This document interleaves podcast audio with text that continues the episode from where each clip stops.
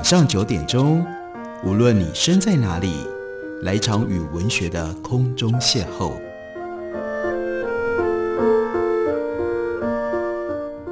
杨照谈书，邀您一同遨游文学世界，认识古今中外的经典之作。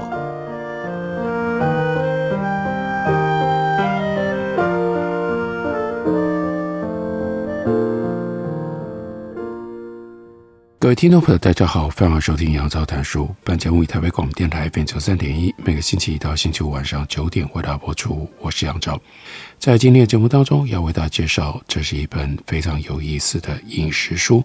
饮食书很流行，不过从这个历史的角度来谈饮食却比较少见。这本书是三民书局所出版的，作者是南元相，他是韩国延世大学毕业。曾经担任韩国知名报社《东亚日报社》的记者，也曾经担任多家企业文案以及演讲的撰稿人。他长期研究的是城市文化以及饮食文化。这本书的书名叫做《征服统治者的味蕾》。在书的封面上有一句说明，让我们更容易了解这本书它所处理的主题，那是平民美食大翻身，逆向攻占统治者的餐桌。在这本书里。一开头，南原相就提到了英国的食物和英国历史之间的关系。他特别聚焦讲 York，然后一开头就引用这句话说：“York 的历史就是英国的历史。”先从电影讲起，《The King's Speech》在台湾翻译叫做《王者之声宣战时刻》，这是二零一零年的电影。电影当中真实的主角。那就是英国国王乔治六世，他就是讲了这句话：“York 的历史就是英国的历史。”当乔治六世他还是王子的时候，他是受封为约克公爵，因为在英国王室的传统上，会授予王位继承人第二顺位来当 Duke of York 约克公爵。而乔治六世他有哥哥 Edward，这个哥哥 Edward 就是。不爱江山爱美人，爱上了美国的离婚妇人 Mrs. Simpson，因而放弃了王位。这个故事的主角，所以本来应该是他的哥哥 Edward 担任国王，弟弟就只能够当 Duke of York。但是哥哥为了爱情，为了妻子，放弃了王位，所以就轮到乔治，他升任为英国的国王。那因为担任过 Duke of York。所以呢，乔治六世对自己的封地格外的偏爱。不过这句话可不只是嘴上称赞而已。York 这是一个位于英国北部的城市，是西元七十一年因为罗马帝国的士兵在这里新筑要塞而建成的。它在历史上登场的名字原来叫做 Eboracum。罗马人离开了之后，留下的空位则由 Anglo-Saxon，接下来是 Vikings。接下来是 Normans，由他们递补上去。虽然换了主人，不过 York 作为英格兰北部的政治、宗教、文化、工商业中心的这个地位屹立不摇。历经了多个时代的繁荣，York 就成了一个兼具古代、中世纪和近代魅力的地方。南原相他和他的妻子在二零一六年六月去英国游览，曾经在 York 住过一晚。他说：“虽然是很短的旅程，但是我们走在十四世纪建造的城墙上，沿着旧城的外围走一圈，还参观了十四、十五世纪已经形成了的叫做 Shambles 肉铺街，彻底享受中世纪英国的氛围。至于它的近代文化，则可以透过美食好好的来体验一番。我们在一间叫做 Beatty's Cafe Tea Room 这个茶馆里面。”体验到红茶搭配点心的英国传统 afternoon tea 这样的饮食文化。他说：“如果你是英国推理小说迷，你一定很熟悉，因为不管是在时代背景设于二十世纪的 Agatha Christie，他以侦探白罗为主角的一系列的推理小说，或者是 Agatha Christie，他以 Mrs. Maple 马坡小姐为主角的。”探案小说里，都不断地出现主角们一边坐在茶馆里高雅的喝下午茶，一边解开案件线索的场景。近代以商业都市之姿活跃的 York，随着社交文化的发达，下午茶的风气大大流行。市中心林立古老的茶馆，有名的店家甚至总是排着长长的队伍。他说：“我们所造访的 Betty's Cafe Tea Rooms，除了 York 之外，在 Stonegate 还有 Northerton 等邻近的地区，一共有六家分店。这个 Betty's 连锁店。”它开业于一九一九年，是一间传承超过了百年的企业。不过，它的创立人很有意思，并不是来自于英国，而是瑞士的甜点师，叫做 Fritz Bitter。他在一九零七年的时候移民到英国，这当时是最强大的经济大国。虽然 Bitter 他一开始白手起家，连一句英文都不会，但毕竟他来自于。巧克力的国度瑞士，所以他很快的就以巧克力师的身份声名大噪，他的实力受到了众人的认可。之后，他和他的房东的女儿结婚，再靠着岳母的帮忙，就开了一间出色的甜点店。这是一个事业和爱情兼得、完美实现英国梦的 Happy Ending，而那间店就是传承至今的 Betty's Cafe Tea Rooms。他说：“我们点的下午茶价格不便宜啊，不过呢，分量充足，样式丰富，一共三层的碟子，上面放有小巧可爱的覆盆子派、Macron 泡芙、巧克力慕斯蛋糕、scone、scone 三明治等。店家还端上装在杯子里的开胃菜，那是鸡尾酒虾，再配上简单餐点一块肉派和尾鱼卷。”食物的味道和它丰盛华丽的外貌比起来，不算是那么样的特殊，但是呢，红茶就相宜适宜，所以南原相就说，就算平常不爱喝红茶的我，喝下第一口的瞬间，就爱上了那个味道。或许是因为我们已经厌倦了口味重又油腻的英国食物，有一种口腔和肠胃被清洗干净，连精神都被净化的感觉。说到下午茶，各位一定会先想到放在托盘里的派、scone 和蛋糕之类的茶点，但这些点心毕竟都只是衬托红茶香气的配角。下午茶的主角，afternoon tea，你也就知道应该是 tea，是红茶。其实用点心搭配下午茶这项传统，是从17世纪中叶在英国的。Victorian Age 这个时候才开始的，并不算是非常古老的传统。另一方面，红茶是在19世纪之前两百多年，1650年代传入到英国的。当时荷兰商人就引进了中国的茶叶，开启了英国的茶文化。茶叶虽然开始价格高昂，只有上层阶级的人才能够享用。但随着独占茶叶贸易的英国东印度公司大幅的提升茶叶进口量，茶就逐渐成为任何人都能够享用的平价饮品。我们在世界史课堂当中学到，东印度公司就不只是让红茶成为英国人日常生活的一部分，更引发了西方的帝国主义发展。透过海上贸易，从遥远中国进口的茶叶香气，让英国人。为之沉醉，而英国国内的红茶消费量也随之急剧的升高。英国东印度公司和英国政府为了要独占这具有庞大利益的红茶专卖事业，不择一切手段。其中，鸦片战争对中国的战争就变成了最具备有代表性的事件之一。进入十九世纪之后，英国东印度公司用产自印度的鸦片代替稀有的白银来交换。中国的茶叶，随着吸食鸦片的人口激增，察觉到危机的清朝政府就下令禁止走私鸦片。为了反抗这项命令，英国在一八四零年发动了鸦片战争。一个政府口口声声要求以低价喝到红茶，还直接站出来强调出口毒品的权利，侵略他国，这当然很不可取。这就是为什么即使过了将近两百年，鸦片战争仍然被认为是历史上最恶劣的不义之战之一。不止如此，英国东印度公司为了要大幅提高收益，甚至强行要求要自行生产茶叶，但是呢，清朝严令禁止茶叶种子输送，同时也是茶叶栽培技术为最高机密，因此东印度公司就派遣了一位产业间谍去到中国。那个人是出身苏格兰的植物学家 Robert Fortune，他的中文名字是福军。福军潜入到了中国，不只是学到了茶叶的栽培技术，还窃取茶叶种子。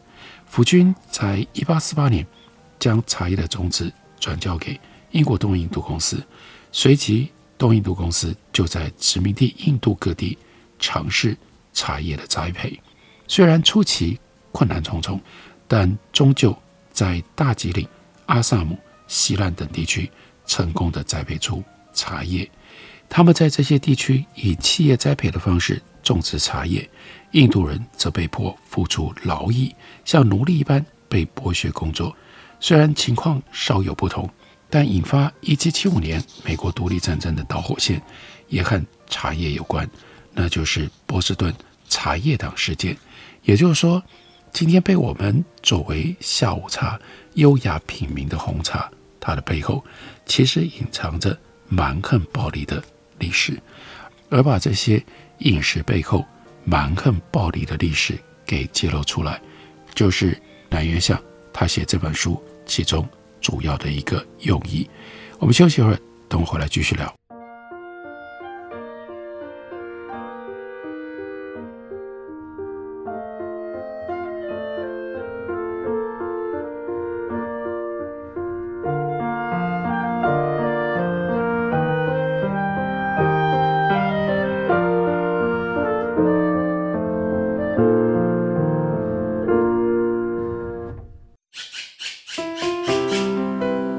家好，我是刘克襄。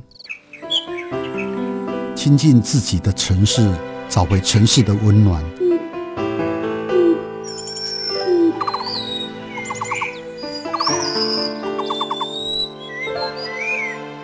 听见台北的声音，就在台北广播电台，FM 九三点一，AM 一一三四。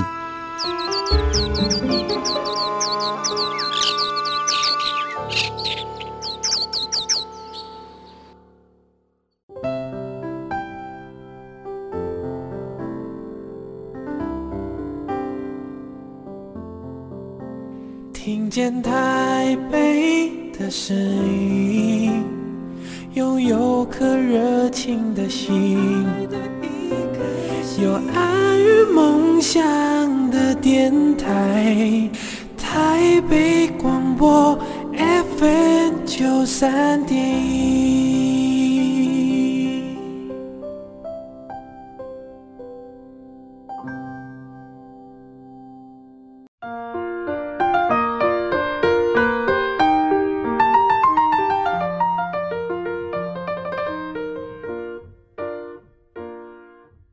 感谢你继续收听《杨照谈书》。本节目于台北广播电台 FM 九三点一，每个星期一到星期五晚上九点，为大家播出到九点半。今天为大家介绍的，这是韩国的饮食作家南原相他所写的《征服统治者的味蕾》。上面书局出版的书，南原相就告诉我们，帝国主义和食物之间有着解不开的千千结。说欧洲人是为食欲而生，一点也不为过。讲到帝国主义。一般人很容易直接联想到政治问题，但其根源其实是来自于经济。欧洲帝国主义源自于十五世纪的大航海时代，他们当时的目标是要进口胡椒，因为欧洲人常吃的菜色受到干燥很冷气候影响，再加上谷物产量不足，使他们非常仰赖肉类。但是那个时代还没有类似现代的冷藏设备，肉类的新鲜度。大都很差，散发着一股令人作呕的腥味。能够去除这种腥味的珍贵香料，正就是胡椒。为了大量入手价格仅次于黄金的贵重胡椒，所以欧洲人侵略胡椒原产地印度，一连串帝国主义的侵略行动就此展开。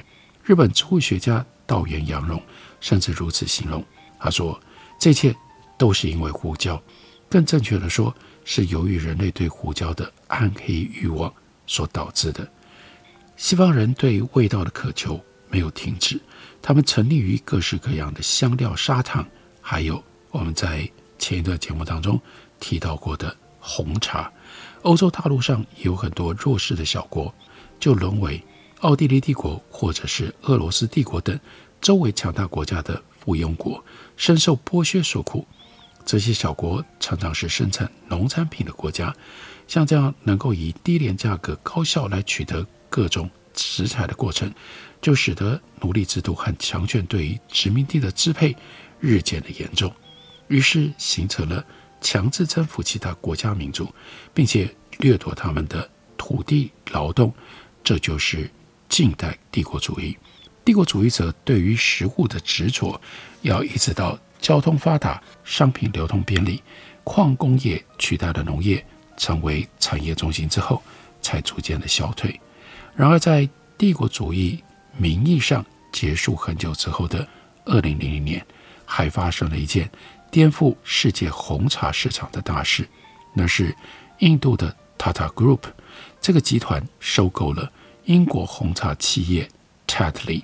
Tatley 在当时茶叶市场的占比排名世界第二。这 Tata Group 它的子公司叫做 Tata Tea，收购了 Tetley 之后，它就立刻跃升为世界茶叶市场的佼佼者。对比在英国殖民统治底下，因为红茶。而受尽了残酷折磨的印度历史，这个并购案就引起了世界的关注。尤其 Tetley 又是创立于1837年，这是代表英国红茶文化的传统品牌之一，所以这件事情对英国人的打击可想而知。甚至经过了八年之后，美国的 Forbes 富比士杂志还再度撰文提到这件收购案。可见这件事情的影响程度之大。报道指出，印度企业正在蚕食英国跟美国的经济。其中一个例子就提到了这次的收购，而这些都被富比士形容为叫做 “reverse imperialism” 逆向帝国主义。这个文章的标题都是 “a case of reverse imperialism”，一个逆向帝国主义的案例。当然，reverse imperialism 这个词并不是这个时候才第一次出现。西方历史学界曾经用这个词来形容古罗马文化受到希腊文化影响的情况。虽然罗马以武力征服了希腊，但是又完全的接受希腊的文学、哲学，甚至神话。可以说，在精神上、文化上，反而被逆向征服了。此外，正值冷战的一九六零年代，对第三世界国家在美国和苏联之间展开的外交权衡，美国也曾经担忧会出现 reverse imperialism 的这种声音，因为他们认为美国、英国、法国这些昔日的帝国主义列强们，现在反而必须去看过去殖民地亚非中南美洲国家的脸色。到了一九八零年代。随着西欧先进国家的经济地位受到新兴发展中国家的经济成长威胁，“reverse imperialism” 这个词又再度被提出。于是，在一九九六年，英国文学界也出现了逆向帝国主义，有主张认为，Bront 所写的《Wuthering Height》，也就是《咆哮山庄》，就是反映逆向帝国主义的作品。